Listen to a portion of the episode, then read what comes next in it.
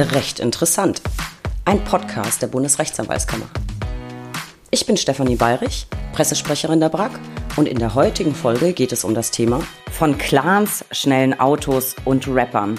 Ich begrüße euch alle recht herzlich zur aktuellen Ausgabe unseres Podcasts. Nachdem wir letzte Woche so wahnsinnig viel über das Darknet und EncroChat erfahren haben, widmen wir uns heute unserem vierten Teil des Specials rund um das Strafrecht und zwar einem weiteren mega spannenden Thema, nämlich Clankriminalität.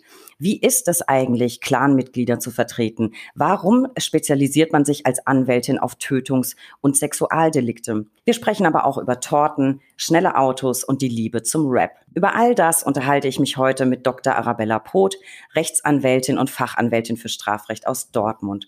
Liebe Arabella, es ist mir eine große Freude, dass du heute zugeschaltet bist und Zeit hast, ein bisschen mit mir zu plaudern. Ich weiß, du bist immer super ausgebucht. Umso mehr freue ich mich, dass du heute mit dabei bist und Zeit für uns hast. Ja, liebe Steffi, vielen, vielen Dank für die Einladung in euren Podcast. Ich freue mich sehr, heute hier zu sein. Arabella, ich stelle dich ganz kurz vor. Du bist Rechtsanwältin und Fachanwältin für Strafrecht in Dortmund und du warst zwei Jahre in Folge Fokus Top-Anwältin, nämlich 2020 und 2021.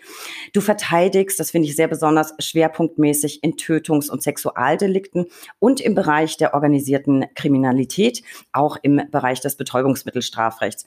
Bevor wir da vertieft einsteigen, muss ich dich natürlich wie alle Gäste fragen, warum hast du eigentlich Jura studiert? Ja, Jura studiert habe ich tatsächlich wegen des Strafrechts. Ich muss äh, zugeben, Zivilrecht und öffentliches Recht waren nie so meins. Das hat mich nie interessiert. War für mich im Studium auch so ein bisschen immer eine Qual. Ich wollte immer was im Bereich Strafrecht, Kriminologie machen und ähm, ja, deshalb habe ich das studiert. Was ich spannend finde, du hast dein Studium, wenn ich es richtig gelesen habe, ja als Model finanziert. Ähm, bevor ich jetzt untergehe in Zuschriften, ich packe mal einen Link zu deinem Instagram-Account in die Show Notes äh, für unsere lieben Zuhörer. Was hat für dich eigentlich den Ausschlag gegeben, nicht diesen Karriereweg einzuschlagen, sondern Anwältin zu werden? Es stand dir ja beides offen. Ja, ähm, also ob mir jetzt beides so richtig offen stand, weiß ich nicht. Ich habe ähm, gemodelt, das stimmt, und auch erfolgreicher, als ich eigentlich ähm, im Anfang dachte. Ich war aber immer eigentlich zu klein dafür. Man muss ja als Model eine bestimmte Größe haben. Das ist so um die 1,75 und ich war so mit knapp gerade mal 1,70 und ein bisschen schummeln immer äh, noch gut dabei und habe auch Jobs bekommen. Aber ob das jetzt für eine große Karriere gereicht hätte, das wage ich doch zu bezweifeln. Das Studium konnte ich mir damit aber sehr, sehr gut finanzieren, ähm, brauchte aber trotzdem immer zwischendurch dann nochmal Unterstützung von meinen Eltern. Ja, großes Glück für uns, denn so können wir heute mit dir über ganz, ganz spannende Themen sprechen. Ähm, Arabella, seit wann bist du denn genau Anwältin? Du hast gesagt, du hast wegen des Strafrechts studiert, aber hast du dich von Beginn an auf die Rechtsgebiete festgelegt, die du jetzt so bearbeitest? Genau, das habe ich eigentlich äh, schon gemacht. Ich habe ähm, parallel zum Referendariat schon mit meiner Doktorarbeit begonnen, die sich im kriminologischen Bereich äh, ja angesiedelt hat, sag ich mal, und habe dann direkt nach dem zweiten Staatsexamen mich selbstständig gemacht. Ja, und ähm, habe von Anfang an auch äh, nur Strafrecht gemacht. Als äh, Ausweichmöglichkeit habe ich anfangs noch Pferderecht gemacht. Ich ähm, reite ja auch privat. Und ähm, ja, das hat äh, ganz gut gepasst. Von den Streitwerten her kann ich das jedem nur empfehlen. Für mich persönlich ähm, war aber dieses zivilrechtliche Arbeiten nichts. Also das gefällt mir nicht. Stimmt, das mit, den, mit dem äh, Reitsport habe ich auch schon mehrfach bei dir gesehen. Auch immer sehr interessant zu verfolgen auf Instagram. Und seit wann genau bist du jetzt dabei als Anwältin? Ich habe ähm, 2013 meine Zulassung bekommen, im April. Ach, das heißt ja noch, ja, doch schon fast zehn Jahre. Ja, fast genau. zehn Jahre. Oh Gott, fast schon eine lange Zeit, ja. Ja, wir sprechen jetzt überhaupt nicht darüber, wann ich meine Zulassung ähm, beantragt habe. Das lassen wir mal außen vor. Arabella, wir haben viele junge Zuhörer, die noch überlegen, was sie studieren sollen, welchen Beruf sie ergreifen sollen. Was spricht aus deiner Sicht dafür, Anwältin oder Anwalt zu werden? Ja, also gerade bei Juristen ist ja immer die Frage, werde ich Richter, Staatsanwalt oder Rechtsanwalt? Ähm, und da, glaube ich, sind auch ein bisschen so die persönlichen Prioritäten entscheidend. Einerseits ähm, braucht man natürlich gewisse Noten, um in den Staatsdienst äh, zu gelangen. Das hätte bei mir, glaube ich, gepasst. Allerdings ist es ähm, so, dass ich nicht so gerne im Staatsdienst arbeiten wollte, weil ich so dieses Beamtenmäßige nicht mag. Also ich möchte gerne meine eigene Kanzlei haben, mein eigenes Büro. Ich möchte selber bestimmen können, wie sieht es da aus und nicht einen Antrag stellen müssen, weil ich mir eine Kaffeemaschine im Büro aufstellen möchte. Das hat mir mal ein befreundeter Staatsanwalt erzählt. Ähm, das ist einfach nicht meins. Und ich mag eben dieses Freiberufliche. Als Rechtsanwalt ist man ja eben Freiberufler. Das vielleicht auch an die äh, jüngeren Zuhörer. Äh, die Kollegen wissen es ja. Und das ist einfach ein ganz tolles Arbeiten. Man kann sich selbst verwirklichen. Man kann ähm, sich auch immer wieder verändern. Also wenn ich heute jetzt sagen würde, ich habe keine Lust mehr auf Strafrecht und möchte Medienrecht machen, ja, dann mache ich da einen Fachanwalt, äh, arbeite mich da ein und äh, kann mich nochmal komplett verändern. Und diese Möglichkeiten sind toll. Das äh, kann ich gut verstehen, sehe ich genauso. Und zum Thema Kaffeemaschine kann ich sagen, darfst du nicht. Brandschutzvorschriften. Genau. Ähm, ja, ja. Ähm, ja, ja. Ich wollte nämlich gern, äh, als ich noch für die Kammer Hamburg gearbeitet habe, auch eine Kaffeemaschine im Büro, weil ich diese Filterkaffeemaschinen nicht mag hm. und ich wollte gern eine kleine Espresso. Nein, darfst du nicht, Brandschutz. Ähm, ist so. Äh, wie du jetzt gesagt hast, eigene Kanzlei, das ist eigentlich ein schönes Stichwort und ähm, fast zehn Jahre. Das heißt, es ist noch nicht so lange bei dir her. Lass uns doch mal einen Blick auf deinen Berufseinstieg werfen. Hast du dich gleich selbstständig gemacht? Was waren so deine ersten Schritte? nach dem zweiten Staatsexamen? Genau, ich habe mich gleich selbstständig gemacht, habe parallel noch promoviert, also war noch so in den letzten Zügen meiner Doktorarbeit und habe dann gedacht, ach, ich hole mir schon mal die Zulassung, ich kriege ja sowieso erstmal keine Fälle. Und ähm, habe das auch von zu Hause aus gemacht, also aus dem eigenen Wohnzimmer sozusagen. Nein, ich hatte schon extra Raum, aber ähm, von zu Hause aus, äh, um die Kosten einfach schlank zu halten. Und dann habe ich meinen ersten Fall tatsächlich über den Notdienst bekommen. Ich habe mich also für diesen Pflichtverteidiger Notdienst registrieren lassen. Und der Mandant, der war halt mega happy und hat mich an ganz viele andere Leute weiterempfohlen.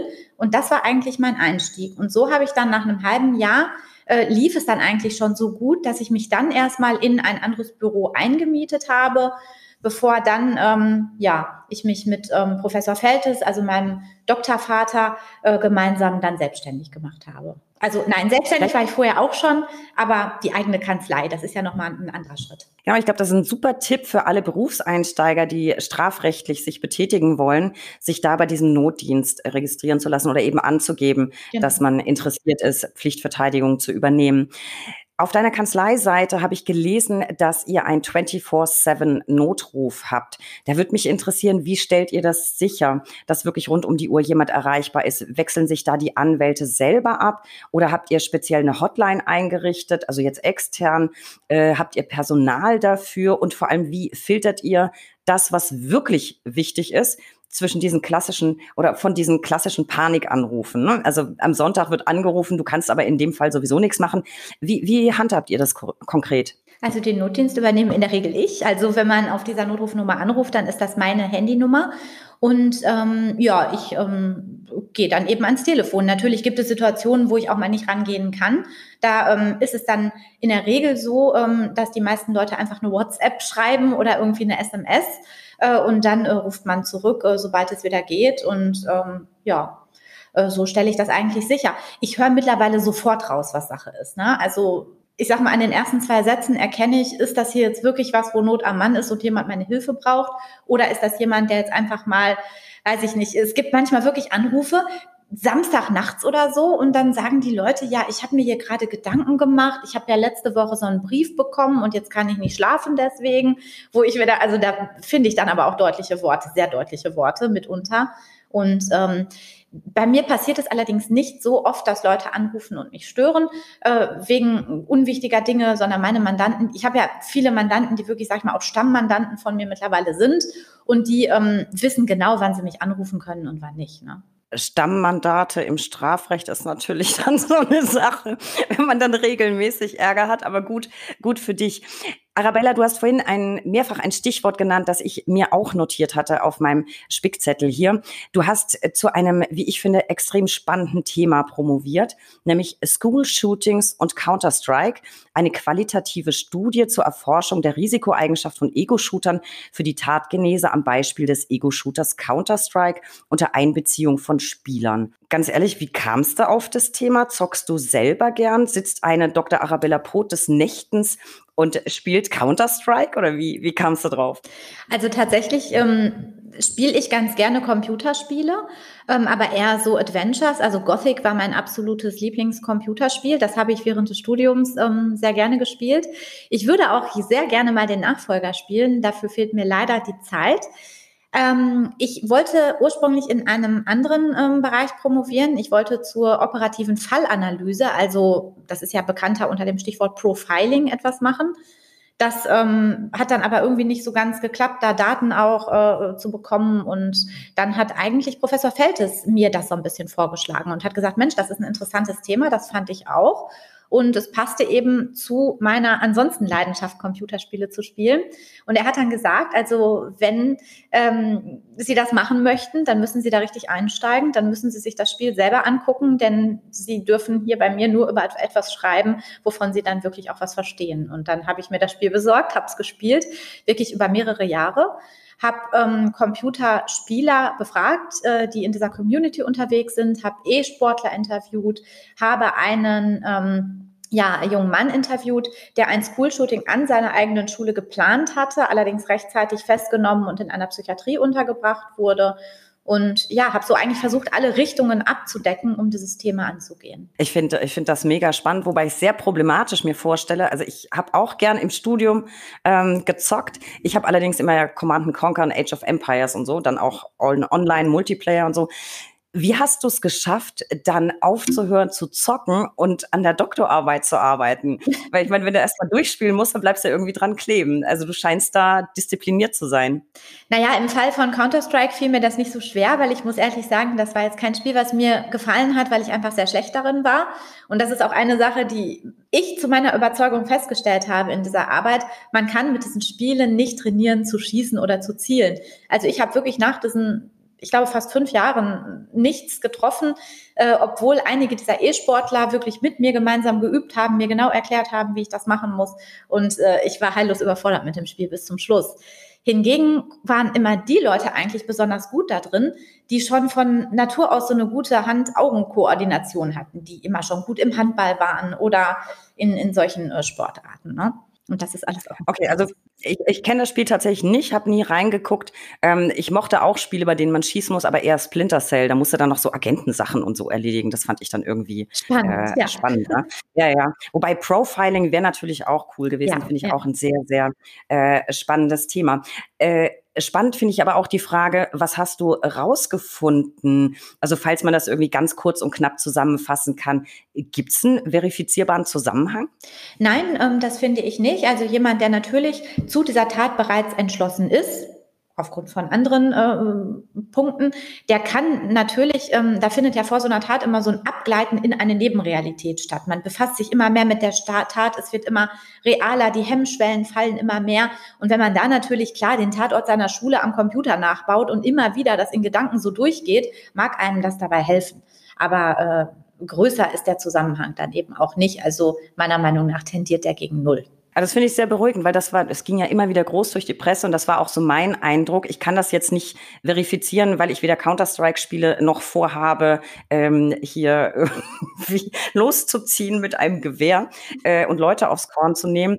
Ich habe es mir immer so erklärt, ähm, ich habe halt gern Mittelalterspiele gespielt. Ich besitze tatsächlich auch ein ähm, Schaukampfschwert. Ich käme trotzdem wegen des Spiels nicht auf die Idee, das Schwert zu packen und jetzt durch Prenzelberg zu ziehen. Genau. Von daher finde ich sehr schön, was du am Ende rausgefunden hast.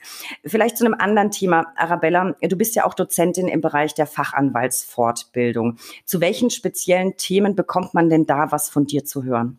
Ähm, da habe ich in der Vergangenheit meist zum europäischen Strafrecht was gemacht und ähm, fange jetzt an, eben auch zu Kapitalstrafsachen ein bisschen was zu machen. Das Ah, Finde ich persönlich in, in, spannend, aber europäisches Strafrecht ist auch ähm, sehr, sehr spannend. Ne? Also das ähm, finde ich auch äh, ganz klasse mit europäischem Haftbefehl, Auslieferung und so weiter. Das ist auch ein Thema, was mich sehr, sehr interessiert. Und ja, viele andere Kollegen finden das eher langweilig. Das ist im Fachanwalt auch eher so ein Thema, ja, was glaube ich so ein bisschen stiefmütterlich äh, behandelt wird. Verständlicherweise in der Uni hat man ja damit auch nicht viel zu tun, aber es ist auch spannend, wenn man einmal drin ist im Thema. Glaube ich, äh, glaube ich auch. Und ich glaube, es nimmt auch an Bedeutung zu. Ja. Je mehr Europa zusammenwächst, desto mehr musst du wissen, was ist mit den europäischen Staatsanwalten, äh, äh Anwaltschaften, genau. mit dem europäischen Haftbefehl und so. Finde find ich sehr, sehr interessant. Ich habe ehrlicherweise auch äh, null Ahnung davon. Ähm, aber vielleicht, vielleicht sollte man sich das einfach mal anhören, ganz unabhängig davon, ob man es jetzt braucht im eigenen Job, ist ja immer gut, sich fortzubilden. Jetzt ein anderes Thema, Arabella. Ich habe gelesen, dass du ein Revisionsfan bist, dass du Revisionen liebst. Also meine beste Examensklausur im zweiten war tatsächlich auch eine Revisionsklausur. Ich mochte es auch wahnsinnig gern. Vielleicht jetzt mal für alle, die noch im Studium sind oder im Referendariat und noch keine Berührungspunkte hatten mit dem Thema Revision, vielleicht mal so ganz, ganz kurz erklärt, was genau ist eine Revision? Ja, eine Revision ist ein Rechtsmittel gegen ein, in der Regel, ähm, auf den Punkt beschränke ich mich jetzt mal, erstinstanzliches landgerichtliches gerichtliches Urteil. Und ähm, da ist es eben so, dass wenn eben dieses Urteil kommt, hat man vier Wochen Zeit, um dieses Urteil sozusagen auseinanderzunehmen und in einem schriftlichen Verfahren eben zu begründen, was an diesem Urteil alles falsch ist. Dabei guckt man sich einmal den formellen Weg an, auf dem das Urteil zustande gekommen ist. Also sind die ganzen Vorschriften, sage ich mal, der StPO, äh, die ganzen Formvorschriften beachtet worden. Da zieht man dann auch das Hauptverhandlungsprotokoll zu Rate, um das eben zu überprüfen. Und dann guckt man, ist denn das materielle Recht richtig angewandt worden? Und das äh, ja, findet man in der Regel am Urteil äh, selbst heraus. Das ist jetzt mal so ganz untechnisch gesprochen. Ja, untechnisch finde ich immer gut und ich glaube, jetzt haben alle einen kurzen genau. Überblick und das hast du sehr, sehr schön kurz prägnant zusammengefasst. Aber warum magst du jetzt Revisionen so gerne? Ich glaube, aktuell schreibst du sogar an mehreren Revisionen gleichzeitig, wenn ich es auf Instagram richtig gelesen habe. Genau, also das liegt im Moment daran, weil in den ganzen äh, EncroChat-Verfahren ja sehr viele Urteile also gleichzeitig jetzt gekommen sind. Die Verfahren sind ja alle parallel gelaufen und deswegen haben wir Verteidiger eigentlich auch sehr, sehr viel zu tun im Moment. Und ähm, ja, äh, ich mache das einfach gerne, weil es so ein bisschen ja so mit Detektivarbeit äh, zu tun hat. Man muss sehr genau mit der Lupe hingucken. So sage ich immer, man muss natürlich auch eine ganze Menge davon verstehen. Also es ist auch rechtlich sehr schwierig und ich mag immer gerne diese Herausforderungen. Und also eines der ersten Bücher, die ich mir angeschafft habe, war tatsächlich Verteidigung im Revisionsverfahren von ähm, ja, ich glaube Wittmeier, ich will jetzt nichts Falsches sagen unter irgendeinem Kollegen, ich meine, das ist Wittmeier. Und ähm, dieses äh, Buch, das habe ich dann wirklich gelesen, also lange bevor ich meine erste äh, Revision geschrieben habe und war begeistert davon und habe immer gedacht, oh, das möchte ich auch so gerne mal machen und hoffentlich kommt mal die Gelegenheit. Und dann kam sie irgendwann und dann für die Pflichtverteidigergebühren ist das ja eigentlich recht undankbar, aber ich hatte einfach so einen Spaß dran und ähm, ja, habe es äh, gerne gemacht und habe eigentlich immer versucht, äh, ja, alle Revisionen, die irgendwie so zu schreiben waren, ähm, erstmal für die Pflichtverteidigergebühren zu machen, um das auch zu üben. Ja. So, und jetzt hast du sehr viel Spaß gleichzeitig im Moment. Im Moment, ja, genau. Sehr gut. Kommen wir mal äh, zu deiner äh, täglichen Anwaltsarbeit. Du vertrittst ja auch in Tötungsdelikten, allerdings nicht immer nur die Täter, sondern manchmal auch Hinterbliebene. Und ich habe so ein bisschen recherchiert natürlich, was du so alles immer auf dem Tisch hast. Ich fand sehr, sehr aufwühlend den stark in der Presse besprochenen Mordfall Nicole Schaller. Nicole Schaller wurde 93, glaube ich, erdrosselt und erst 25 Jahre später hat man dann den Täter gefasst. Warum hat das so lange gedauert, beziehungsweise wie kam es dazu, dass der Täter nach so langer Zeit dann doch noch geschnappt wurde? Weil eigentlich nach 25 Jahren, würde ich sagen, kann man langsam abhaken. Ja, also bei dem Fall war es eigentlich so, dass die Nicole äh, Schaller da ein Zufallsopfer gewesen ist. Es gab also keinerlei Vorbeziehung zwischen ihr und dem mittlerweile Verurteilten. Und das ist natürlich immer schwierig, weil da jeglicher Ermittlungsansatz fehlt. Und damals war ja, sage ich mal, die DNA-Geschichte noch nicht so weit, wie sie heute ist. Und ähm, tatsächlich konnte äh, 25 Jahre nach der Tat aus einer Spur, äh, die am Tatort äh, gefunden wurde, noch eine DNA herausgearbeitet werden. Und das war eben erst mit diesen neuen technischen Mitteln möglich.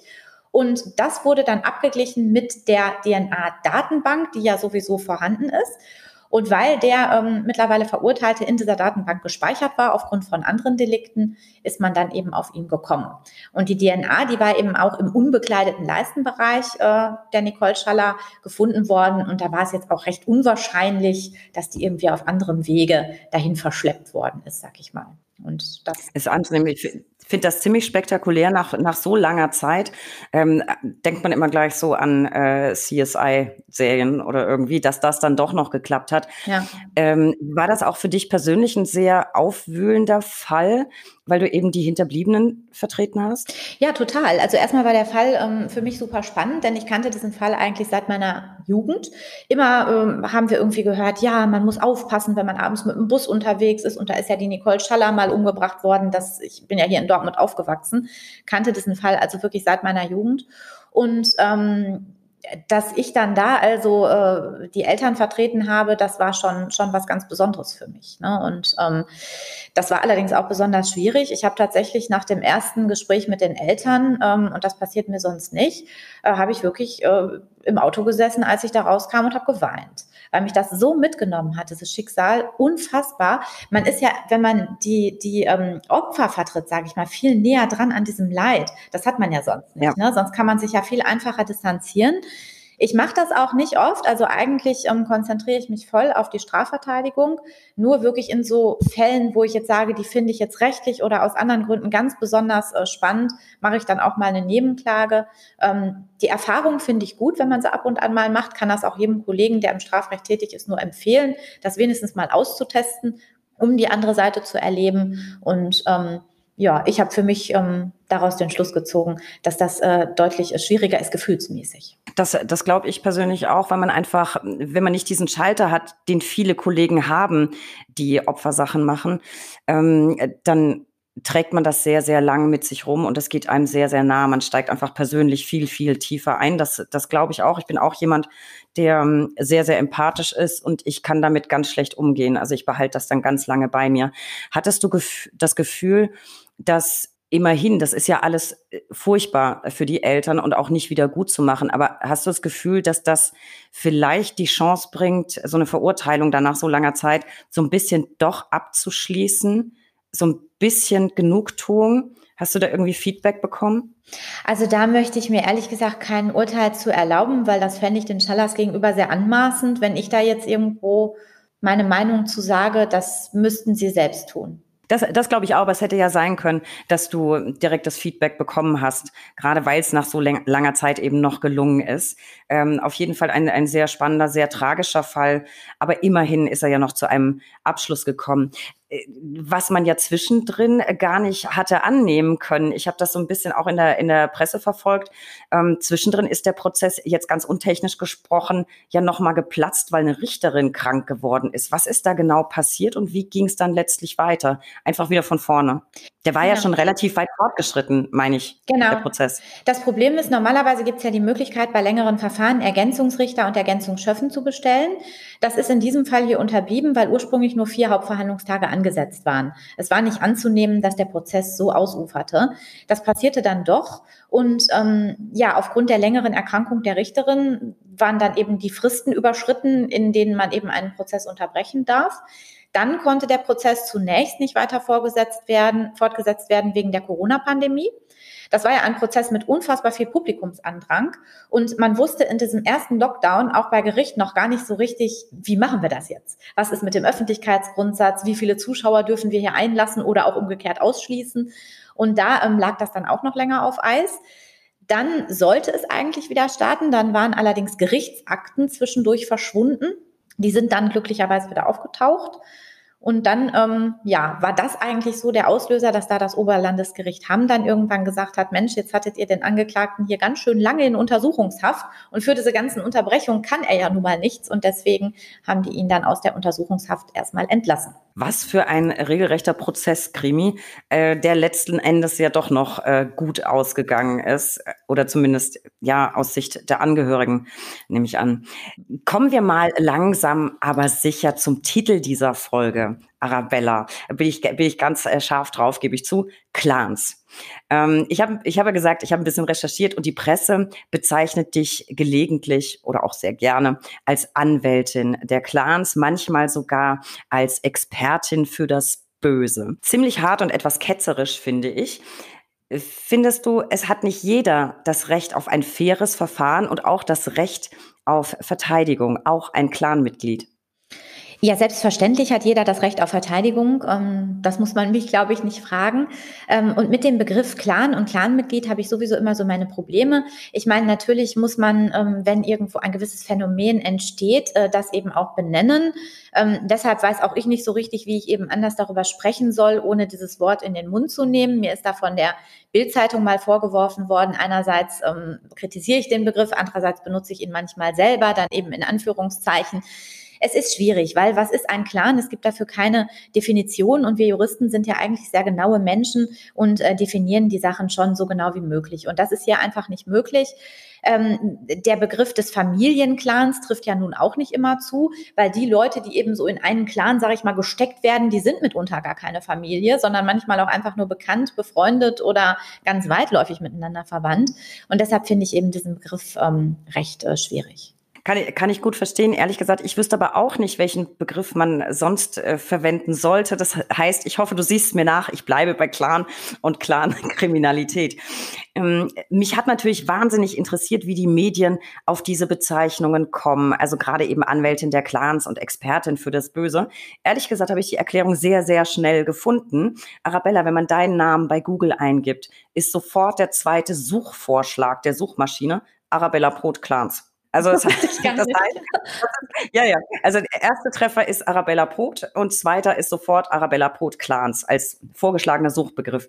Hast du so viele Mandate aus diesem Bereich? Also ich habe tatsächlich etliche Mandate ähm, von Menschen, denen eben nachgesagt wird, dass sie einem solchen Clan angehören, ja das stimmt.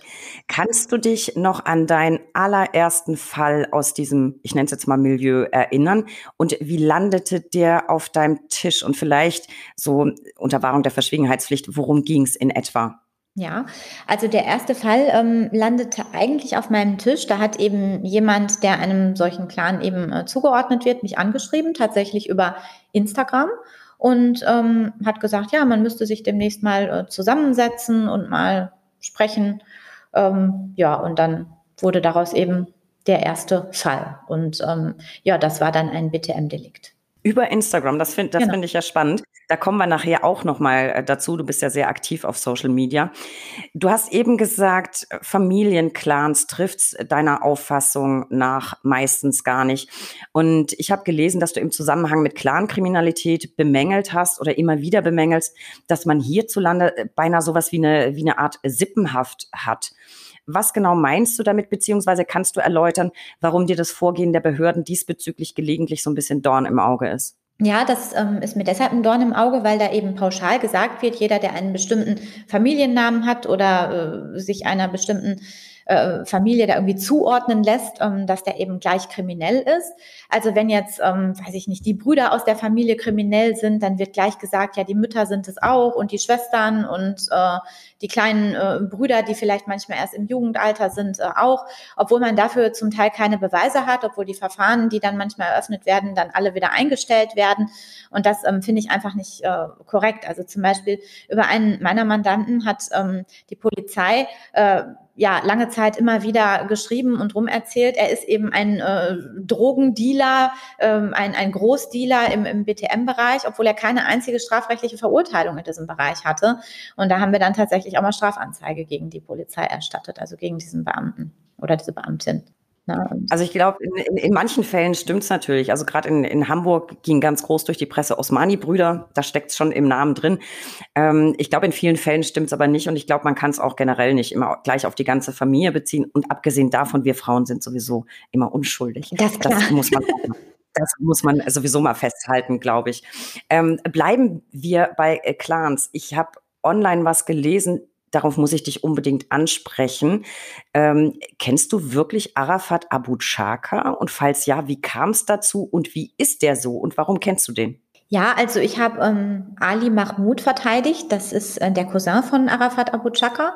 Darüber darf ich auch sprechen. Damit ist der Ali Mahmoud einverstanden und ähm, dem wurde die Beteiligung an einer äh, Schießerei in äh, Erkenschwick vorgeworfen.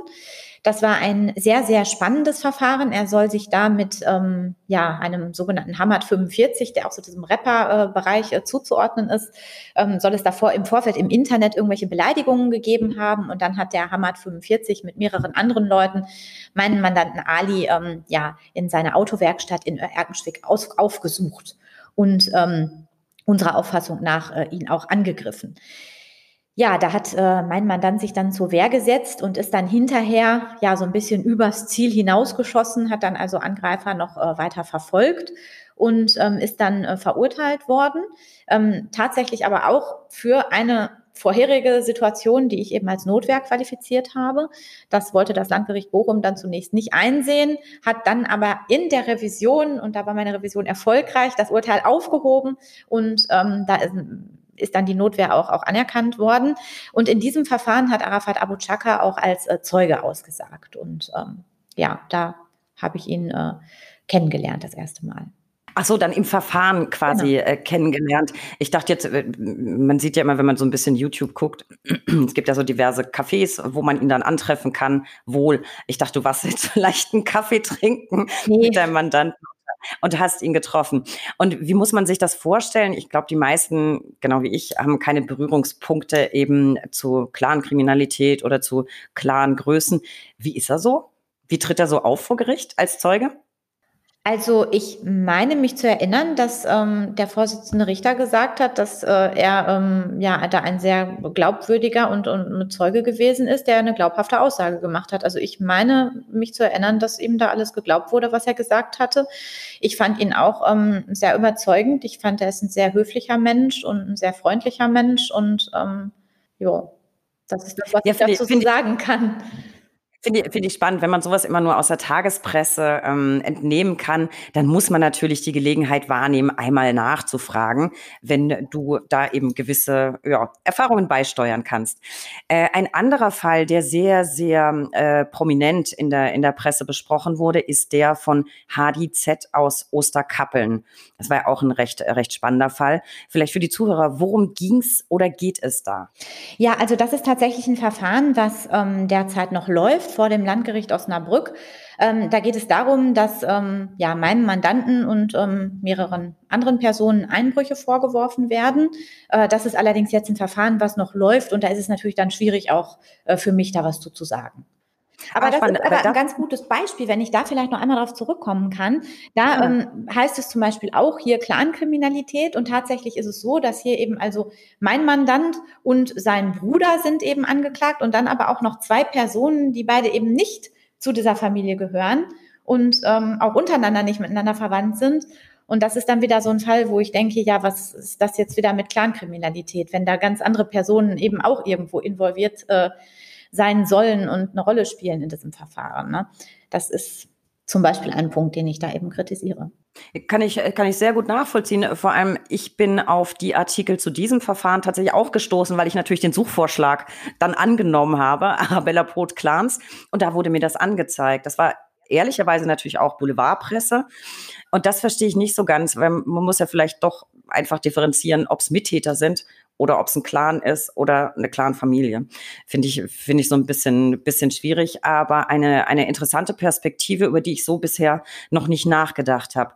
Arabella, ich frage jetzt mal äh, bewusst naiv und weil ich glaube, dass es ganz viele Zuhörerinnen und Zuhörer interessiert. Ist die Strafverteidigung im Bereich der Clankriminalität nicht, sagen wir mal liebevoll, riskant? Also die meisten Zuhörer, ich auch, haben beruflich, wie gesagt, überhaupt keine Berührungspunkte mit Clans, sondern wir beziehen unser Wissen so ein bisschen aus Filmen und Serien. Was ist denn, wenn ein Verfahren mal nicht das Ende nimmt, das dein Mandant in Anführungszeichen bestellt oder sich gewünscht hat? Ja, das ist tatsächlich überhaupt gar kein Problem. Ähm, gerade Mandate aus dem Bereich ähm, stellen sich so dar, dass das absolut unstressig ist. Also das sind äh, meiner Meinung nach wirklich die letzten, mit denen ich mir da irgendeinen Ärger vorstellen könnte. Da ist jeder, weiß ich nicht, der vielleicht so mal unzufrieden ist, weil er seinen Führerschein verloren hat und ganz normal ähm, weiß ich nicht, jetzt so der klassische Deutsche, der irgendwie einer Bürotätigkeit nachgeht. Also sicherlich ähm, unangenehmer, wenn es nicht so läuft ähm, wie, wie jemand aus, aus diesem Bereich. Das finde ich ja phänomenal. Dann ist wahrscheinlich meine cineastische ähm, Fantasie mit mir durchgegangen, weil ich habe, ich konnte mir schon vorstellen, dass wenn ein Verfahren jetzt ganz ungünstig und blöd ausgeht, dass man dann vielleicht so ein bisschen ja Sorge hat, das Ergebnis dann weiter zu kommunizieren. Nee. Ähm, aber hast du, hast du persönlich in irgendeinem Verfahren schon mal wirklich persönlich Angst oder zumindest großen Respekt vor einem Mandanten? Ja, das hatte ich tatsächlich einmal. Das ähm, hatte aber gar nichts mit sogenannter Clankriminalität zu tun, sondern das war eben ein Mandant, der ähm, ja mehrere Frauen vergewaltigt und umgebracht hatte und in der JVA saß und in der JVA auch schon Fluchtversuche unter Geiselnahmen und so weiter irgendwo gestartet hat. Ach, und da kam ich in die JVA. Das war wirklich äh, sehr, sehr unangenehm. Ich kam da an und ich wusste zu dem Zeitpunkt noch nicht, worum es geht. Es war also ein Erstgespräch. Und da haben die Wachtmeister mich gefragt, ja, also sie hatten jetzt nur einen Raum im Keller frei und da wäre dann eben auch keiner in der Nähe, wenn irgendwas ist. Ob ich nicht lieber äh, warten wollte eine Stunde, dann könnte ich mich mit dem Mandanten oben unterhalten. Das würden sie mir dringend empfehlen. Naja, und naiv wie ich war, habe ich gesagt, ach Blödsinn, ich habe keine Angst vor meinen Mandanten, um Gottes Willen, ich gehe da jetzt runter. Naja, und dann saß ich mit dem Mandanten eben alleine da in dem Raum und habe wirklich auch gemerkt, dass der mich so angestarrt hat. Dann hat er mir sein Urteil rübergeschoben, sein aktuelles psychiatrisches Gutachten. Also ich muss dazu sagen, ähm, den habe ich in, in der Strafvollstreckung äh, vertreten. Ne? Also jetzt nicht äh, erstinstanzlich, der saß schon oder sitzt, äh, glaube ich, immer noch äh, seit, seit sehr, sehr, sehr vielen Jahren äh, im Gefängnis. Und ähm, da hat er mir also sein aktuelles Gutachten rübergeschoben und da habe ich nur gelesen, gestörte Impulskontrolle, verweigert jegliche Medikamente, jegliche Therapien, total gefährlich. Und da habe ich nur gedacht, boah, was machst du denn jetzt? Ne? Naja, ich habe das Mandat dann aber tatsächlich übernommen und habe ähm, mit dem Mandanten wirklich auch eine sehr, sehr gute ähm, Basis äh, gefunden und habe mich immer so sehr auf das Sachliche konzentriert, habe ihn im Gespräch immer beschäftigt gehalten, ihm immer Fragen gestellt, sodass er also gar nicht so richtig auf dumme Ideen kommen konnte. Ja. Aber ganz ehrlich, Arabella, wie schräg ist das denn? Also jemand mit gestörter Impulskontrolle, Vergewaltiger und dann lassen die dich alleine im Keller mit dem ein Gespräch führen und du weißt vorher gar nicht, worum es geht. Die haben also ich wahrscheinlich gedacht, ich weiß das, ne? Das ist, die, die, konnten das ja jetzt nicht einschätzen. Also ich will da nicht den Wachtmeistern einen Vorwurf machen. Die haben mich ja gefragt, die haben ja auch gesagt, wir raten ihnen davon ab. Ich habe den Hinweis nicht ernst genommen und ähm, ja, das ist so ein bisschen meine Schuld gewesen. Ne? Aber ja, auch, auch das klingt ehrlich gesagt wieder wie irgendwie aus einem Kinofilm, vor allem wenn es sich um jemanden handelt, der schon mehrfach versucht hat auszubrechen. Äh, gruselige Vorstellung. Jetzt sagst du, es war Strafvollstreckung. Jetzt mal hypothetisch, wäre es U-Haft gewesen und es wäre um die Verteidigung gegangen im Strafprozess. Hättest du die übernommen? Hätte ich auch. Oder nach dem Erlebnis? Doch, hätte ich auch. Trotz, ja. trotz dieses Erlebnisses. Ja, trotz. Es war ja nicht, er hat ja, ich, das war ja ein subjektives Gefühl von mir, diese Angst. Ne? Er hat ja gar nichts gemacht eigentlich. Er hat mich halt, ich habe mich komisch angestarrt gefühlt, ob er das wirklich getan hat, vermag ich gar nicht zu sagen. Es war meine Angst in dieser Situation, aber er hat mir nie was getan. Also. Ja. Aber auf jeden Fall sehr skurriles Erlebnis. Das auf jeden Fall. So, Arabella Tacheles, ähm, ich habe gesagt, ich habe viel recherchiert und über dich gibt es so wahnsinnig viel zu lesen. Und jetzt will ich es wirklich ganz genau wissen zu ein paar Themen. Hattest du wirklich mal einen Mandanten, der wegen einer Ladung Wassermelonen jemanden gefoltert hat? Ich kann mir ehrlich gesagt jetzt dazu kein wirklich erklärbares Szenario vorstellen. Also in diesem Verfahren habe ich verteidigt, ob mein Mandanten jemanden gefoltert hat. Ähm, das ist mir so nicht bekannt. Ähm, mein Mandant äh, ist erstinstanzlich deshalb verurteilt worden. Das Verfahren läuft noch und äh, also beziehungsweise die Revision äh, läuft und ähm, ja, da muss man abwarten, was am Ende dabei rauskommt. Aber es ging inhaltlich um eine Ladung Wassermelonen. Inhaltlich ging es darum, dass eine Ladung Wassermelonen nicht geliefert worden sein soll und dass dann irgendein Schadensersatz dafür gezahlt äh, oder zivilrechtlich, glaube ich, sogar zu zahlen gewesen wäre, wenn ich mich jetzt recht erinnere. Ja gut, das ist jetzt von Folter und relativ. Und der, der Vorwurf war dann eben, dass derjenige, der diesen Schadensersatz leisten sollte, dann eben entführt äh, und äh, gefoltert worden sein soll, ja. Ja, auch den Fall habe ich natürlich, bietet sich natürlich an ähm, aus der Boulevardpresse. Es klingt natürlich erstmal spektakulär, ne? Ladung Wassermelonen dafür gefoltert. Ähm, aber über solche Geschichten stolpert man, wenn man dich googelt. Das, das fand ich wirklich faszinierend.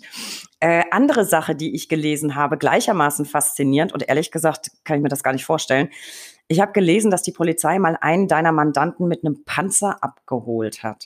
Was ist da zum Henker passiert? Warum mit einem Panzer? Was war da los? Ja, abgeholt ist nicht ganz richtig. Man hatte nämlich gar nicht genug Beweise gegen meinen Mandanten, um ihn äh, möglicherweise zu verhaften, sondern man hat eine Hausdurchsuchung äh, bei ihm durchgeführt und es ging da um ein, ähm, tja, ich glaube, zwei oder drei Jahre zurückliegendes Delikt, was ihm vorgeworfen wurde. Es ging um äh, eine Beihilfehandlung zu einer Geldwäsche unter anderem. Und ähm, also ich sag mal, es war, be bewegte sich alles im Vergehensbereich, ne, war jetzt also nichts äh, besonders Schweres, was ihm da vorgeworfen wurde. Und deshalb fand ich diesen Einsatz mit dem Panzer auch absolut unverhältnismäßig. Ähm, meiner Meinung nach sollte da so ein bisschen so ein Medienspektakel äh, inszeniert werden, denn man ist also mit dem Panzer in diese Wohnsiedlung äh, reingefahren, in der mein Mandant eben eben äh, wohnt und ähm, hat äh, dafür noch so einen kleinen Smart und, und andere Autos, die da irgendwie im Weg standen, wegtragen müssen mit mehreren SEK-Beamten, um mit dem Panzer überhaupt durchzukommen. Ähm, man hat äh, mit Lautsprecherdurchsagen die ganze Nachbarschaft geweckt, so dass also mein Mandant schon bevor eigentlich die Polizei drin war, äh, informiert war. Das ist ja eigentlich was, was man bei einer Durchsuchung unbedingt vermeiden will. Man will ja diesen Überraschungseffekt, damit man eben ja nicht irgendwelche Beweismittel möglicherweise verschwinden lässt. Und ähm, das hat mich dazu veranlasst, diese Aktion doch arg anzuzweifeln.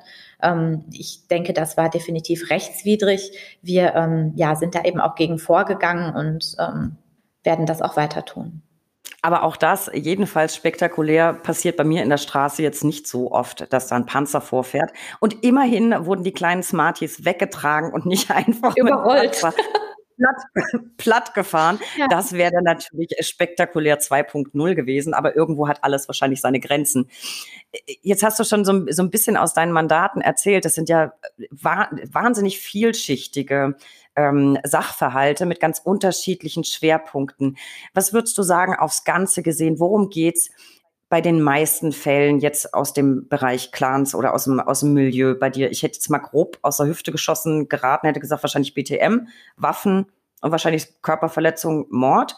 Was sind so die meisten, die meisten äh, Delikte, die bei dir auf dem Tisch liegen? Das ist eigentlich relativ ähm, bunt gemischt. Natürlich ist im Bereich organisierte Kriminalität hat man eben natürlich klar Tötungsdelikte, Zuhälterei, Waffenhandel, Menschenhandel, äh, Betäubungsmittelhandel ganz, ganz vorne natürlich mit dabei. Ähm, aber auch immer wieder ähm, Delikte aus dem Betrugsbereich, zum Beispiel irgendwelche Kreditgeschäfte äh, oder sowas in der Art. Ähm, das ist eigentlich so das, was ich, was ich sehr viel, sehr viel mache, ja. Was würdest du sagen, Hast du oder was, was war die größte Menge an Betäubungsmitteln oder Waffen, die mal in einem deiner Mandate sichergestellt wurde? Ich weiß es nicht. Kann ich gar nicht zu sagen, wirklich nicht, weil ich es absolut nicht weiß. Ich muss auch ganz ehrlich, ähm, im, im Betäubungsmittelrecht geht es ja immer um diese Mengenberechnung. Und ich muss sagen, obwohl ich also ja wirklich, würde ich sagen, mittlerweile sehr spezialisiert auf diese Verfahren bin, ich kann einfach nicht so gut mit Zahlen. Und ich muss diese ganzen Beschlüsse und Anklageschriften immer sehr genau, oft mit dem Mandanten gemeinsam durchgehen und mir ganz genau aufschreiben, wie viele Mengen sind das jetzt, weil das kommt ja immer ein bisschen was rein, damit wird da was abverkauft und so weiter und so fort. Und da bin ich immer auf die Hilfe meiner Mandanten angewiesen. Das, ähm Aber ehrlicherweise, wir Anwälte sind in der Regel ja mit Zahlen nicht so gut, deswegen ne, sind, sind wir ja Anwälte und nicht Physiker oder Mathematiker. Ich hatte jetzt ehrlich gesagt fast damit gerechnet, dass du sagst, ja, äh, also größte, größte Beschlagnahme bei Waffen war mal ein Bunker mit ich weiß nicht, 2000, äh, irgendwas, Uzis oder so. Aber gut, äh, wir hatten ja schon, wir hatten ja schon die Wassermelonen und die Folter. Irgendwann ist es halt einfach mal gut mit spektakulären Fällen. Aber jetzt noch so ein bisschen, ähm, vielleicht kannst du noch einen draufsetzen, Arabella. Falls man das mit dem Panzer überhaupt noch toppen kann, was würdest du sagen, war dein allerverrücktester, also der komplett verrückteste Fall, skurrilste, den du je hattest? Das ist wirklich eine gute Frage. Ich hatte, also ich habe eigentlich glücklicherweise, ich bin froh darüber, sehr, sehr viele spannende Fälle. Und ähm, also ein Fall, der wirklich sehr skurril, aber auch verteidigungstechnisch sehr spannend war, war ähm, der äh, Fall des sogenannten Mumien- oder Mullbindenräubers. Das war ähm, ein ähm, junger Mann, der ähm, sich mit Mullbinden so ganz, ähm, ja, eigentlich gar nicht so richtig maskiert hat, aber hat es so ein bisschen versucht, das ist nicht so ganz gelungen und ähm, Banken äh, überfallen hat. Und ähm, da äh, war eine sehr besondere Hintergrundgeschichte, äh, die dahinter steckte, die ich jetzt hier aber nicht nochmal komplett äh, wiederholen möchte. Man kann diesen Fall also googeln, wenn Interesse besteht. Und da gab es am Ende tatsächlich eine Bewährungsstrafe. Und das ist ja bei einem Banküberfall mit einer Waffe, was allerdings in dem Fall nur eine Scheinwaffe war, ähm, ja doch ähm, jetzt nicht so ganz gewöhnlich, sag ich mal. Und das war schon ein toller Fall. Das, das ist ja schräg. Also den, den Fall habe ich tatsächlich auch wahrgenommen in der Presse. Ich wusste aber tatsächlich trotz meiner Recherche nicht, dass das deiner war. Das finde ich ja, das finde ich jetzt tatsächlich äh, schräg. Ja, und ich fand das auch mit diesen Mumien, ja, hat halt die Presse draus gemacht. Ja, also gerade war, fand ich halt, ja, ist halt eine plakative Bezeichnung. Wobei es in Deutschland ehrlich gesagt ja nicht ganz so schlimm ist wie in den USA. Da muss ja jeder, der durch die Presse geht, immer so ein so ein eigenen Nickname bekommen, ne? so ein Verbrecher-Nickname. Ganz so schlimm ist es bei uns ja nicht. Arabella, vielleicht hast du auch einen absolut lustigsten Fall, an den du dich erinnern kannst, oder hast du eigentlich keine lustigen Fälle? Lustige Fälle habe ich tatsächlich wenige. Ich kann mich an eine Situation vor Gericht erinnern, da ähm, waren mal äh, Zeugen so, so unfassbar lustig irgendwie, dass wirklich die, die Vorsitzende und ich, das war auch eine Landgerichtssache, auch ein großes Verfahren mit eigentlich sehr ernstem Hintergrund. Und da haben wir tatsächlich, wie das damals in der Schule war, sowohl die Vorsitzende als auch ich gemeinsam einen Lachkrampf bekommen und wir haben uns nicht mehr eingekriegt. Ähm, das war tatsächlich eine sehr witzige, skurrile Situation, ja. Ja, aber schön ist ja, wenn du lachen musst und die Richterin muss auch ja, lachen, weil sonst ist es Nein, es war wirklich auch. Also was da die Leute zum Teil manchmal von sich geben, da staunt man doch nicht schlecht. Und das war in dem Fall so. Und dann gucken wir uns an und dann ging das los und wir konnten da nicht mehr an uns halten. Also ja. Meinst du so in Richtung in Richtung bisschen Trash TV? Das war schon sehr also. Trash TV dieser Fall, ja. Ja. Na, ist vielleicht zwischendrin ja auch mal ganz ähm, nett zur Auflockerung. Arabella, kommen wir zu einem anderen äh, Thema, das mich sehr beschäftigt hat mit dir im Zusammenhang Social Media. Da bist du sehr, sehr aktiv, aktuell vor allem auf Instagram. Du hast in der Vergangenheit aber auch sehr viele Videos auf YouTube veröffentlicht und in vielen Clips hast du darüber aufgeklärt, welche Rechte man in den unterschiedlichsten strafrechtsrelevanten Situationen hat. Du hast sehr viel darüber gesprochen, was die Polizei darf, was sie nicht darf. Und bei einem Clip sind mir ehrlich gesagt wieder ganz ganz unzählige Serien und Filme eingefallen, in denen Anwälte eben eine tragende Rolle spielen.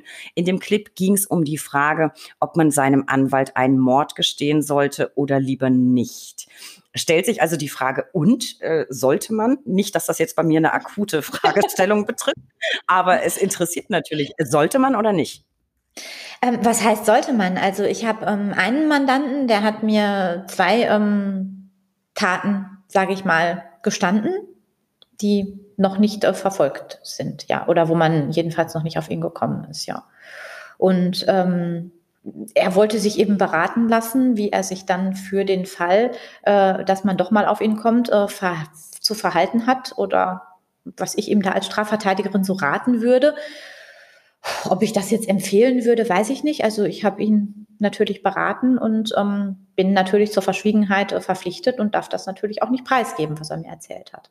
Das ist klar, aber wenn jetzt mal angenommen, es laufen schon Ermittlungen oder es kommt sogar zu einer Anklage, magst du es persönlich lieber, wenn du die Wahrheit weißt oder willst du manches vielleicht gar nicht wissen? Ich möchte die Wahrheit wissen, unbedingt.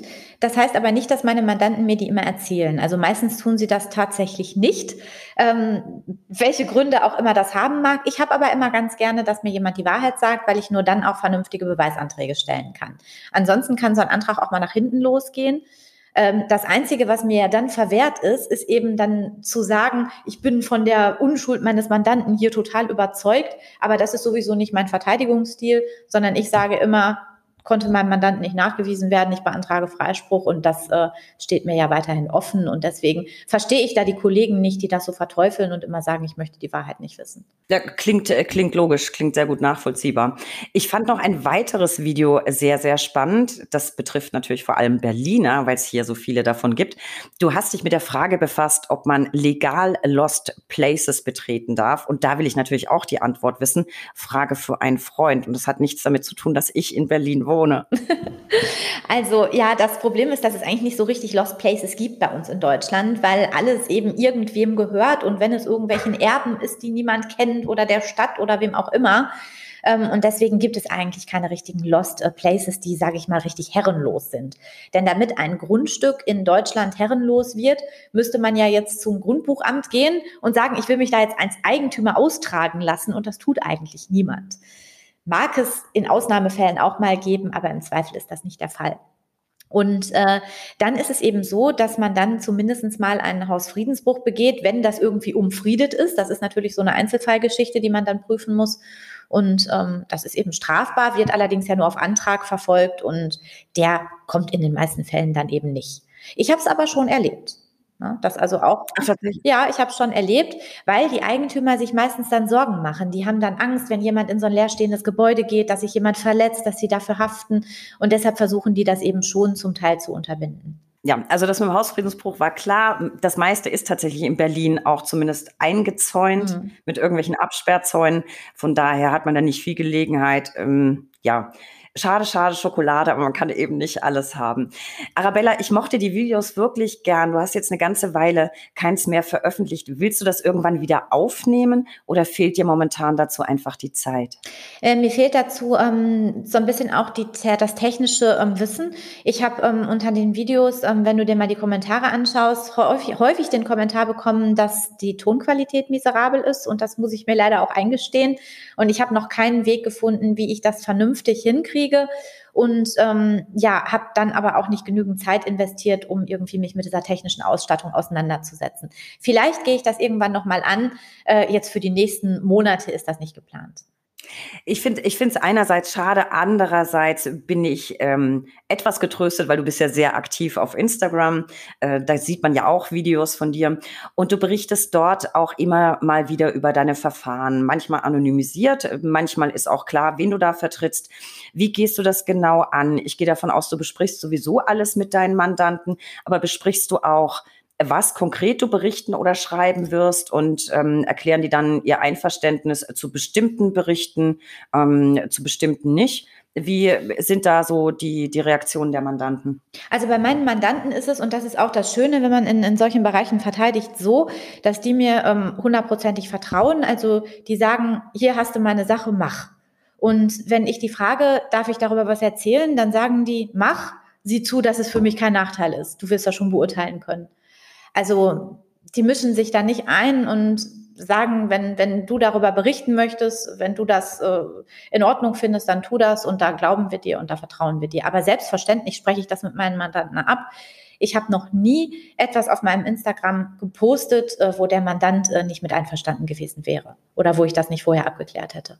Na gut, streng genommen, wenn du nicht offenbarst, wer es im Einzelnen ist und auch inhaltlich zurück, zurückhaltend bist, ist es ja erlaubt. Das, ich glaube, das, das stimmt, ja. Also das ist natürlich, wenn ja, ich jetzt was ganz Allgemeines da erzähle, äh, äh, ohne dass man da jetzt auf ein konkretes Verfahren äh, zurückschließen äh, kann, da habe ich natürlich vielleicht auch mal nicht gefragt. Das kann ich nicht ausschließen. Ne? Aber in der Regel spreche ich das ab.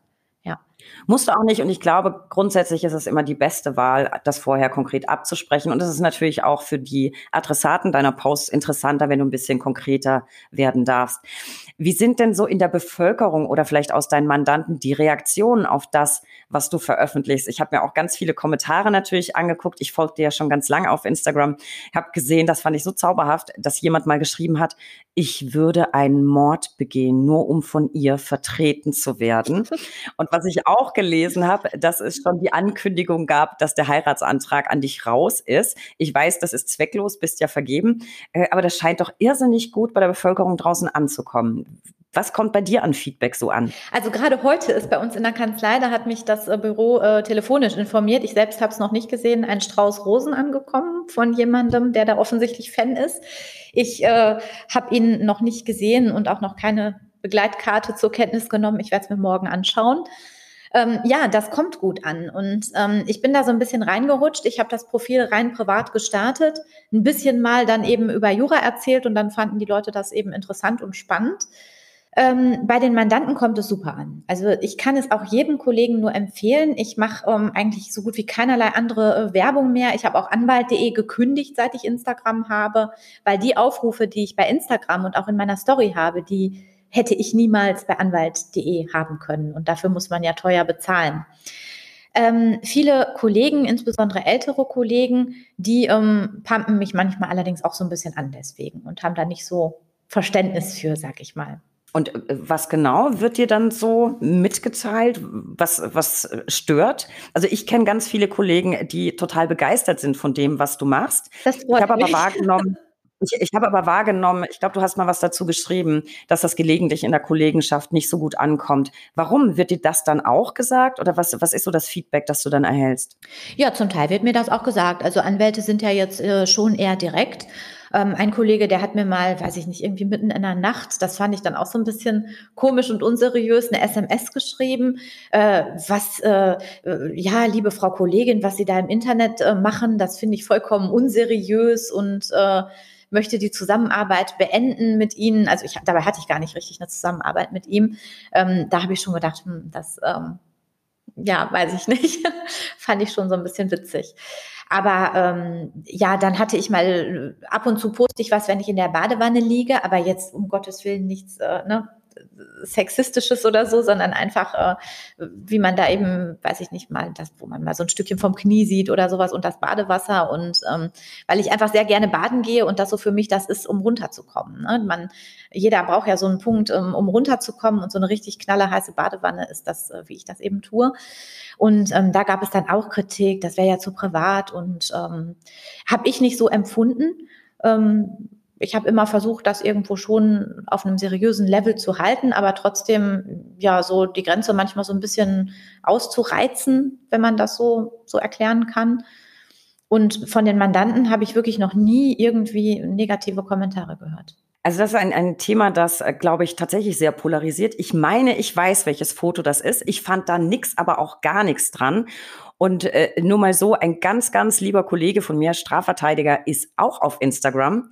Der hat unlängst auch ein Video, äh, ein, nicht Video, ein Foto aus der Badewanne äh, veröffentlicht. okay. Ich bin mir nicht mehr sicher, ob noch ein Quietscheentchen dabei war oder nicht. Das weiß ich jetzt nicht. Man sah aber auch den Unterschenkel. Ähm, das finden alle lustig. Da genau. stört sich auch keiner dran. Äh, wobei nicht alle. Wahrscheinlich gibt es auch da ein paar Kollegen, die jetzt nicht so Social Media affin sind. Es ist aber ein, ein andauerndes Thema. Und ich weiß, Frau Rechtsanwalt, ich bin ein großer Fan von Ich ihr, auch, ich auch. Hat mal einen, einen, einen sehr schönen Post dazu ähm, veröffentlicht. Das war ein, ein Badeanzug. Genau, Foto. das kenne ich, das Foto. Toll, ja. Genau, ich bin, bin ein großer Fan. Ich habe das, glaube ich, im Podcast hier schon mal angesprochen. Ich fand das sehr, sehr schön, weil sie auch gesagt hat, ich bin, ich bin Anwältin, ich bin kompetent. Ich habe aber auch Freizeit. Ich bin auch Mensch. Und ich laufe im Urlaub nicht immer in Robe rum. Ich persönlich finde das ganz großartig und ich glaube auch, dass die Welt da draußen ähm, das verlangt und erwartet. Also vielleicht nicht verlangt und erwartet, aber ich glaube, es macht die Anwaltschaft nahbarer und sympathischer. Und ich glaube, wenn man gewisse absolute Grenzen beachtet, ist das eigentlich für uns und für unser Image eher zuträglich. Und ich glaube, die Mandanten, die keinen Wert darauf legen, die sind vielleicht auch nicht auf Social Media. Ich habe das Gefühl, also wenn man so das Feedback bei Kollegen hört, äh, es kommt wahnsinnig gut da draußen an und nimmt vielleicht auch so ein bisschen die Angst vorm Anwalt, weil es eben auch ein Mensch ist. Der sitzt auch mal in der Badewanne. Aber trotzdem, wenn du vor Gericht erscheinst, top seriös angezogen, super tough, super kompetent, ähm, ja, trotzdem bist du Mensch. Und ich finde, das darf man auch sein. Ich finde das ehrlich gesagt gut. Ich mache kein Hehl draus. Du weißt, ich bin ein Fan deines Accounts und ich verfolge immer mit Spannung, was du als nächstes so machst. Apropos Account, da muss ich auch noch eine Sache ansprechen. Wie kam es dazu, habe ich auf Instagram gesehen, dass man dir eine Torte geschenkt hat, auf der du selber als Miniaturausgabe drauf sitzt? Das Ding ist wirklich der Knaller. Richtig gut getroffen bist du, abgesehen davon. Ähm, kann man auch auf Instagram sehen, alle mal reingucken. Wie kam es dazu? Wie kommst du zu dieser Torte? Ja, also die Torte, die ist von Tortenboss, der nennt sich tatsächlich so, ähm, erstellt worden. Das ist ein Konditor, der sich eben darauf spezialisiert hat, solche klasse Torten zu, ähm, zu erstellen oder zu, ich weiß gar nicht, ob man dazu noch backen kann, sagen kann. Das sind ja so kleine Kunstwerke, die er da äh, macht. Ja. Und ähm, ja, ich habe ähm, ihm mal ähm, oder war mal in einem Mandat eben mit ihm äh, unterwegs und da hat er mir als Überraschung tatsächlich diese Torte vor dem Gericht ausgehändigt sozusagen und ich war wirklich sprachlos. Er hat dann den Kofferraum aufgemacht und da hat er die Torte drin gehabt und hat gesagt hier und als ich diese Figur da gesehen habe, ich habe die immer noch, die, ähm, ist also haltbar, die ist so aus Zuckerguss erstellt und die werde ich nie essen, die werde ich behalten. Das ist schon klasse. Das kannst, das Ding kannst du nicht essen. Das, das ist so zauberhaft und wirklich, das ist nicht Backen, das ist ein Kunstwerk. Genau, also es ja. ist wirklich, also äh, phänomenal. Äh, Wer es noch nicht gesehen hat, unbedingt mal reingucken. Ich, ich wirklich ich war begeistert von dieser Torte. Aber die Torte hast du gegessen? Die habe ich gegessen. Die war auch sehr lecker, ja. Ja, das, das will auch sein. Das nächste, was ich ansprechen muss ähm, in Bezug auf Instagram, man sieht immer mal wieder was von dir mit sehr deutlichem Bezug zur Rap-Szene. Also vorhin hast du ja auch schon mal so angedeutet. Äh, bist du ein Rap-Fan? Ist das deine Musik oder hast du nur so viel, Bere äh, so viel Mandate aus, aus der Musikszene? Also ich habe eigentlich keinen bestimmten Musikgeschmack. Ich bin so der, die klassische Person, die wirklich so alles hört. Ähm, also von, weiß ich nicht, Rap über Schlager bis hin zu äh, ganz normalen Charts. Also ich habe da keine Präferenzen. Es gibt ähm, Rap-Musik, äh, die mir sehr gut gefällt. Es gibt ein paar Künstler in dem Bereich, die ich ähm, sehr, sehr gerne auch höre, weil ich die eben für sehr talentiert halte. Ähm, auch musikalisch und ähm, ja, aber dass ich jetzt Rap-Fan bin, würde ich nicht sagen. Da hatte man so ein bisschen zwischendrin äh, den, fast den Eindruck gewinnen äh, können. Dann hättest du mir nämlich ein bisschen eine Einführung geben können, weil ich äh, komme da überhaupt nicht ran. Ähm, wissen die Zuhörer, ich bin ja eher so aus der rockigen Ecke. Ähm, apropos Ecke, äh, noch ein, ein Bereich deines, äh, deines Lebens, nach dem ich fragen muss. Auch das habe ich auf Instagram gesehen. Du hast dir kürzlich ein super, super schönes Auto gekauft. War das ein ganz lang gehegter Traum? Und vor allem, was ich wissen muss, wie war es, dieses Geschoss abzuholen und vom Hof zu fahren? Ich muss fragen, weil ich inzwischen selber gar kein Auto mehr habe, es aber manchmal sehr vermisse.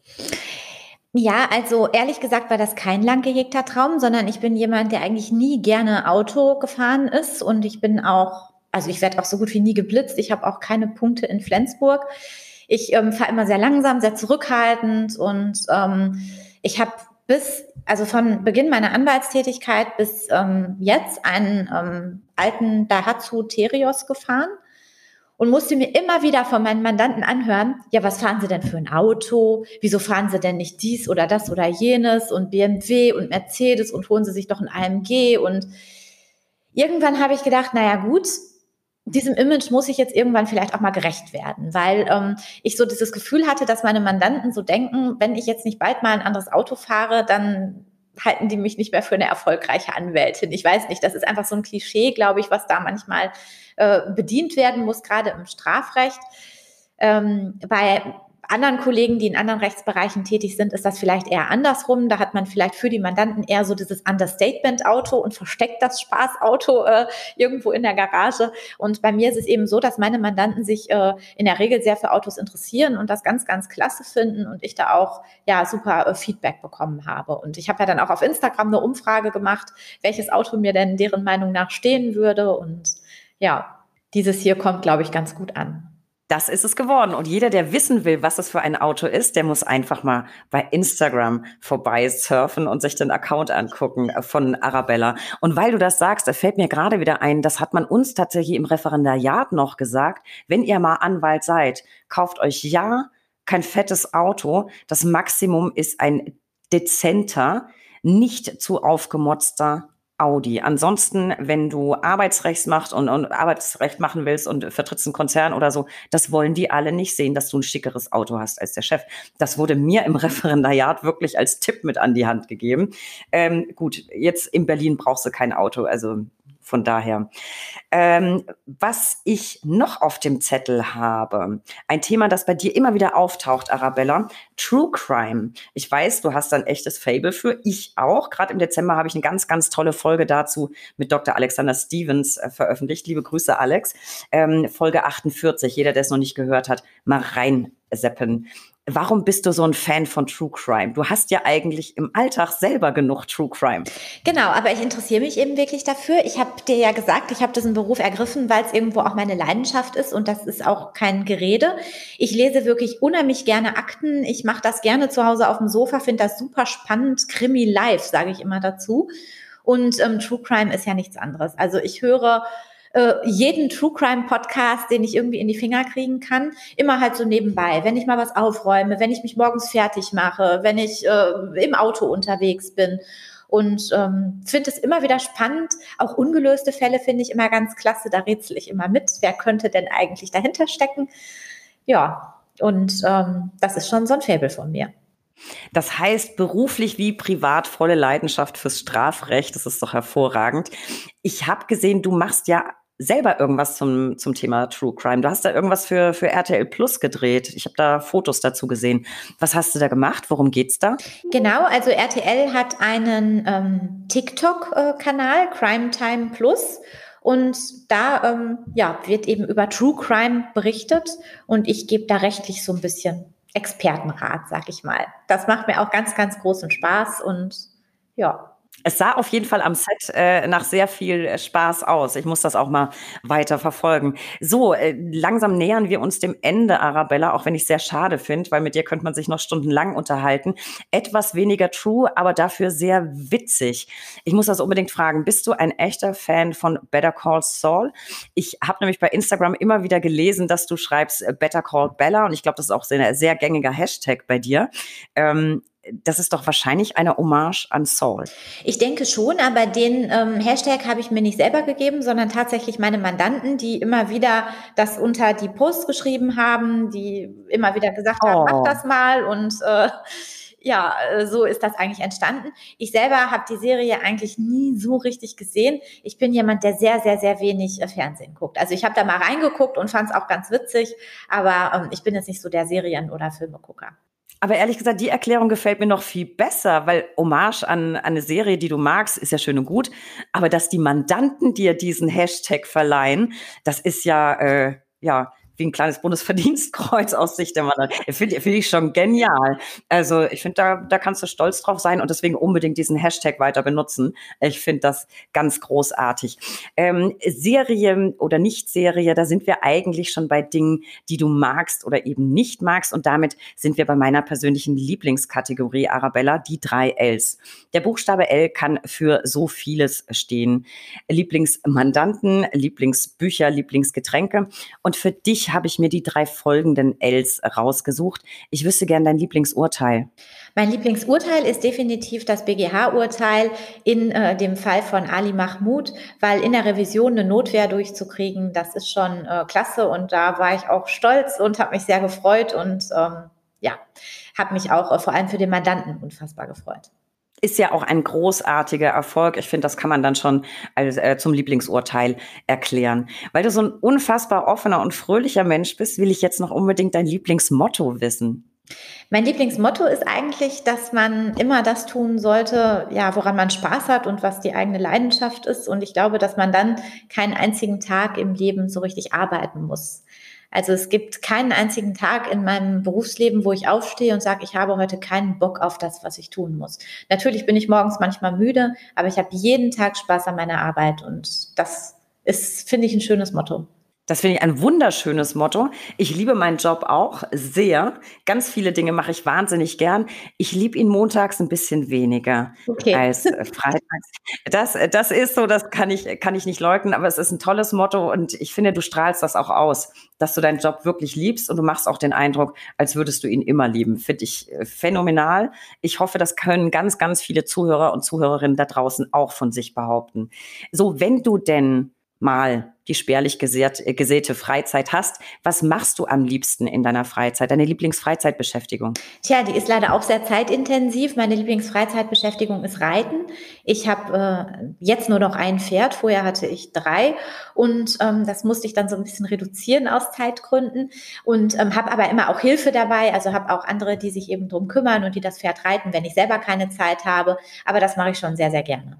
Ähm, hast du dann vielleicht eine Reitbeteiligung oder sowas? Nee, ich habe ehrlich gesagt jemanden, der sehr, sehr gut reiten kann, also der auch äh, ausgebildet ist darin und dem bezahle ich dafür, dass er mein Pferd reitet, wenn ich nicht da bin. Ja, dann ist, ist dein Tier wenigstens immer optimal genau. versorgt und du bist, äh, du bist beruhigt. Und wenn du denn Zeit hast zu reiten, machst du eher so Ausritte im, im Gelände oder auch Springreiten oder was ist so deine liebste Disziplin dann? Meine Lieblingsdisziplin ist Dressur und da bin ich auch ehrgeizig und reite auch Turniere, habe das jetzt die letzten zwei oder drei Jahre nicht gemacht, habe mir das aber für diesen Sommer ganz fest vorgenommen. Es war ja wegen Corona jetzt auch ein bisschen schwieriger, aber diesen Sommer geht's ja vielleicht mal wieder. Wahnsinn, auch da sehr ambitioniert, Arabella Arabella Hut ab.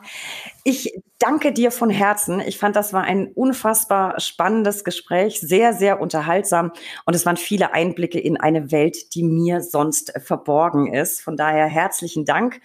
Ein Wort an unsere Zuhörer. Besucht uns gerne unter www.brack.de für tagesaktuelle Infos rund um den Anwaltsberuf.